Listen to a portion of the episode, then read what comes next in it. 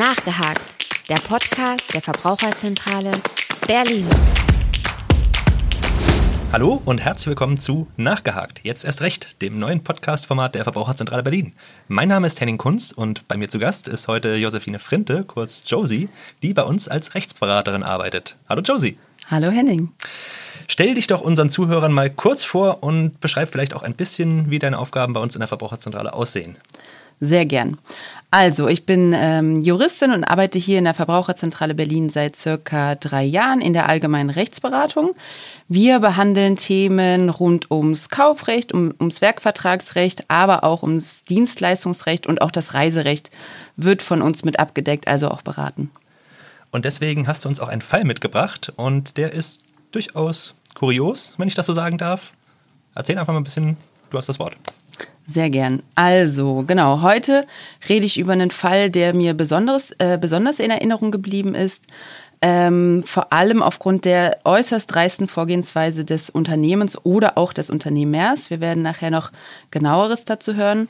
Und zwar kam im März dieses Jahres äh, ein Verbraucher zu uns in die ähm, Rechtsberatung und ähm, bat um Hilfe, da er für eine Teppichreinigung und Teppichreparatur ähm, jetzt halte ich fest, ähm, 21.000 Euro bezahlt hat. Oh, okay. Das erscheint mir jetzt doch etwas äh, ungewöhnlich, aber jetzt würde mich dann doch interessieren, wie kann es überhaupt zu so einer extrem hohen Summe kommen? Also das ist ja wirklich weit außerhalb des normalen Rahmens würde ich behaupten. Ja, das äh, haben wir uns tatsächlich auch gefragt. Das kam auch bisher noch nicht so häufig bis gar nicht äh, in meiner Laufbahn vor, dass wir sowas erlebt haben.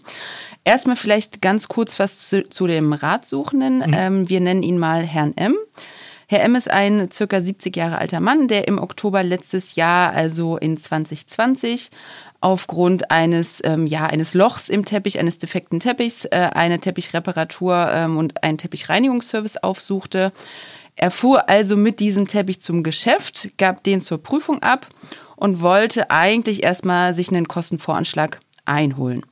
Nachdem er dann ähm, das Unternehmen äh, betreten hatte und den Teppich abgegeben hatte, wartete er circa zwei Monate auf Rückmeldung. Da nichts von dem Unternehmen kam, dachte er sich, gut, ich rufe da jetzt einfach mal an und frage nach. Kluge Idee. Ja, genau. Ähm, der Geschäftsführer ähm, sagte dann, ja, er würde gern vorbeikommen und würde einfach mal persönlich mit ihm drüber sprechen. Herrn M. überzeugte das irgendwie, warum auch immer. Auf jeden Fall kam es dann tatsächlich zu einem Hausbesuch. Hm. Also, ich mache das ja jetzt schon ein bisschen. Ich würde sagen, bei dem geübten Verbraucherschützer würden an der Stelle vermutlich schon ein paar Alarmglocken angehen. Aber ich spiele jetzt einfach mal mit und frage auch ganz unschuldig, war denn ein Hausbesuch an der Stelle vielleicht auch nötig? Ähm, ganz klare Antwort, auf gar keinen Fall. okay. äh, der Teppich lag ja bereits bei dem Unternehmen zur Prüfung, also von daher war das tatsächlich überhaupt nicht nötig an dieser Stelle. Mhm. Ähm, es gab, gab, also keinen logischen Grund dafür.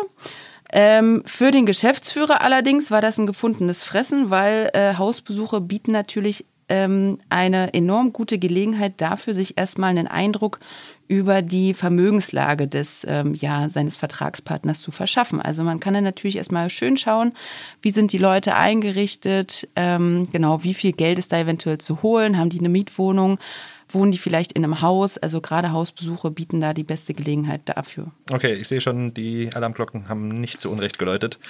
Gut, ähm, das könnte dann vermutlich wirklich ein gefundenes Fressen für diverse Betrüger sein. Aber erzähl mal weiter. Genau, also dann, äh, wie gesagt, der Geschäftsführer hat dann äh, einen Hausbesuch vereinbart, ähm, bei Herrn M zu Hause angekommen, ähm, gehabt dann der Geschäftsführer an, er könnte den, äh, ähm, den Teppich reinigen, also soweit alles in Ordnung. Aber allerdings würde das Ganze 8500 Euro kosten. Aber das sei ja alles gar nicht so schlimm, denn dieser äußerst wertvolle Teppich, den könnte man ja bei einer Auktion super gut versteigern. Ähm, und da würde man so circa 29.000 Euro dann an Gewinn erzielen. Oh, okay. Das ist natürlich eine ordentliche Stange Geld. Jetzt mal Interesse halber gefragt, wie groß war denn der fragliche Teppich überhaupt? Ja, also ähm, man mag jetzt vielleicht denken, der war irgendwie äh, drei mal zehn Meter oder irgendwas groß. Nein, er war ganze 1,50 Meter mal ein Meter groß. Okay, dann muss es aber wirklich ein besonderer Teppich sein. Da hätte ich jetzt zugegebenermaßen schon was Größeres erwartet. Gut, das heißt, wir haben jetzt eine Teppichreparatur für 8500 Euro. Soweit, so gut. Aber da fehlt ja jetzt immer noch ein bisschen was, bis wir zu den 21.000 Euro kommen, die wir am Anfang erwähnt hatten. Äh, ich befürchte, die Geschichte geht jetzt noch ein bisschen weiter. Genau. Also, wie gesagt, der äh, Geschäftsführer hat sich dann erstmal einen äh, Überblick äh, verschafft über die äh, Einrichtung von Herrn M und sah dann natürlich noch weitere äh, sehr, sehr wertvolle Teppiche. Ähm, und berichtete dann Herrn M von einer Auktion, die im Dezember 2020 hätte stattfinden sollen ähm, wo er dann natürlich noch die anderen Teppiche, also äh, auf vier Teppiche hatte er sich dann versteift, ähm, die er dann gewinnbringend weiter versteigern ähm, werden könne. Okay, die Alarmglocken werden auch bei mir immer lauter, aber gut. Was bedeutet gewinnbringend in dem Kontext jetzt konkret? Genau, also jetzt wird's äh, richtig kurios, denn äh, hier wurde jetzt für diese vier Teppiche insgesamt ein Ersteigerungserlös von 61.500 Euro versprochen. Aber dafür müsste natürlich Herr M.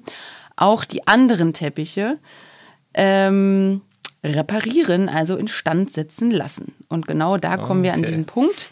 Ähm, diese Reparatur der vier Teppiche, für die möchte der Geschäftsführer dann genau diese 21.000 Euro haben. Ähm, vielleicht hier nochmal zum Verständnis, warum Herr M. dem Geschäftsführer diese Aussage mit dem, äh, ja, mit dem Ersteigerungserlös oder generell mit der Versteigerung abnahm. Ich habe ihn da auch speziell darauf angesprochen. Ähm, Herr M. fand es besonders vertrauenserweckend, dass sowohl ähm, die Teppichreparatur als auch die Teppichversteigerung ähm, aus einem Unternehmen oder aus einem Hause mehr oder weniger kommt. Mhm. Ähm, das ja, das empfand er als besonders ähm, gutes Zeichen und von daher stimmte er dann tatsächlich dieser Teppichreparatur zu. Also das heißt, er gab seine vier Teppiche ab und hat dann in zwei Raten die 10.500 Euro bezahlt also insgesamt äh, 21.000 Euro. In der Folge war es dann allerdings so, dass natürlich keine Auktion stattfand. Das bedeutet, es gab dann auch keinen Erlös. Herr M hatte also dann 21.000 Euro für die Reparatur von Teppichen bezahlt, die er, das nehme ich jetzt schon mal vorweg, übrigens bis heute auch noch nicht zurückerhalten hat. ähm, und natürlich war damit dann auch die äh, versprochene Aussicht auf 61.500 Euro äh, komplett dahin. Puh, okay, jetzt bin ich äh, nach wie vor ein bisschen neugierig. Wie habt ihr das Ganze dann rechtlich eingestuft? Also das kann doch eigentlich so nicht legal sein. Genau, also ich äh, muss mir natürlich erstmal die ganzen Unterlagen anschauen, äh, um zu überprüfen, wie die Beweislage aussieht. Ähm, es ist tatsächlich alles sehr gut schriftlich festgehalten worden. Das heißt, es gibt einen entsprechenden äh, Teppichreparatur- und Reinigungsvertrag als auch den Kommissionsvertrag äh, bezüglich der Versteigerung. Das heißt jetzt konkret? Das heißt, dass Herr M. den komplett, also den geschilderten Sachverhalt ähm, beweisen kann, also mhm. nachweisen kann. Das ist immer sehr wichtig, sowohl für die polizeiliche Strafanzeige als auch später für die ähm, zivilrechtliche Verfolgung. Das heißt, wir haben uns dann auch dazu entschlossen, hier in der Angelegenheit eine Rechtsvertretung zu übernehmen. Das bedeutet, wir haben den Geschäftsführer angeschrieben und haben die Herausgabe des entgangenen Gewinns gefordert. Da ja ich meine, die 21.000 Euro wurden für die Reparatur und die Reinigung bezahlt. Also äh, letztlich wurde ja äh, versprochen, wenn er das machen lässt, dann kriegt er halt den entgangenen Wind und Gewinn und den haben wir dann auch herausgefordert. Mhm. Und äh, jetzt ist natürlich die Frage, hat er diesen Forderungen dann auch Folge geleistet? Ich meine, fordern kann man jetzt erstmal relativ viel. Was dann daraus wird, ist die nächste Frage. Also wir haben darauf jetzt bisher leider noch keine Antwort erhalten. Hm. Ähm, Herr M. teilte uns dann aber mit, dass er einen Anruf von dem Geschäftsführer bekommen hat. Also wir hatten es auch dann per Einwurf einschreiben dorthin gesandt. Wir haben auch die Mitteilung bekommen, dass der, dass unser Schreiben zugestellt wurde. Der Geschäftsführer bat Herrn M. dann in einem Telefonat, sich doch das Ganze nochmal zu überlegen und man könnte ja ähm, später vielleicht die Teppiche und so weiter nochmal versteigern. Aber äh, das lehnte Herr M. dann äh, entschieden ab, vor allem nach der Rechtsberatung dann von mir. Vermutlich ähm, auch nicht die schlechteste Idee. Genau, genau. Also ähm, später haben wir dann sogar noch äh, erfahren, dass in den Geschäftsräumen äh, von dem Geschäftsführer ähm, oder des Unternehmens sogar noch eine Razzia stattfand. Ähm, und dass wir tatsächlich auch gar nicht wissen, wo sich die Teppiche daher jetzt äh, befinden. Also ob die immer noch äh, in den Geschäftsräumen sind oder ob die eventuell direkt schon bei der Polizei sind, denn als Beweismittel, als Asservate, das können wir jetzt momentan auch noch nicht sagen. Mhm. Nach einer kurzen Recherche haben wir dann tatsächlich auch herausgefunden, dass der ähm, Geschäftsführer bereits mehrere Unternehmen geführt hat, beziehungsweise die auch bereits mehrfach unfirmiert hat. Auch die Google-Rezensionen zeigen, dass Herr M. leider ähm, nicht der einzige Geschädigte ist an der Stelle. Wir hatten das Unternehmen dann auch tatsächlich nochmal um Stellungnahme gebeten und aufgefordert.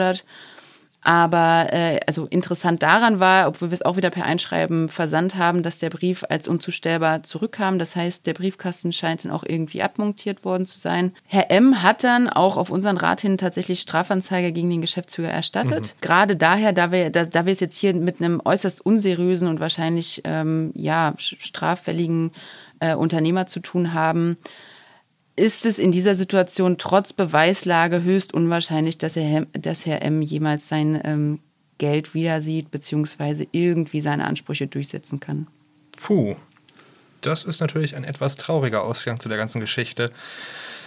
Ha, schade. Äh, jetzt ist natürlich so ein bisschen die Frage, wie kann ich mich als Verbraucher vor solchen Unternehmen schützen? Genau, auch wenn es jetzt nicht so befriedigend ist vielleicht, aber vielleicht hat es ja dann trotzdem den äh, informativen Charakter, indem man sagen kann, dass man, wenn man Verträge mit Unternehmen schließen möchte, die man nicht kennt und ähm, die dann vielleicht auch ein ja eher kostspieligeres Thema sind, dass man dann vorher doch erstmal das Unternehmen googeln, recherchieren sollte, sich vielleicht sogar auch noch äh, Rezensionen anschauen sollte dazu, ob es Erfahrungsberichte gibt aus Foren und vielleicht dann auch gerade bei so großen Investitionen, dass man sich eventuell noch Rat von unabhängigen Dritten einholt. Das kann dann zum Beispiel auch ein Freund oder ein Angehöriger sein aber ähm, dass man vielleicht nicht blindlings, gerade bei so Haustürgeschäften, mhm. einfach solche kostspieligen Verträge unterschreibt.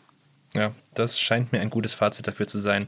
Okay, wunderbar. Durchaus ein interessanter Fall. Schade, dass wir ihm an der Stelle nicht wirklich weiterhelfen konnten, aber nichtsdestoweniger ein schönes Lehrstück für andere Leute vielleicht.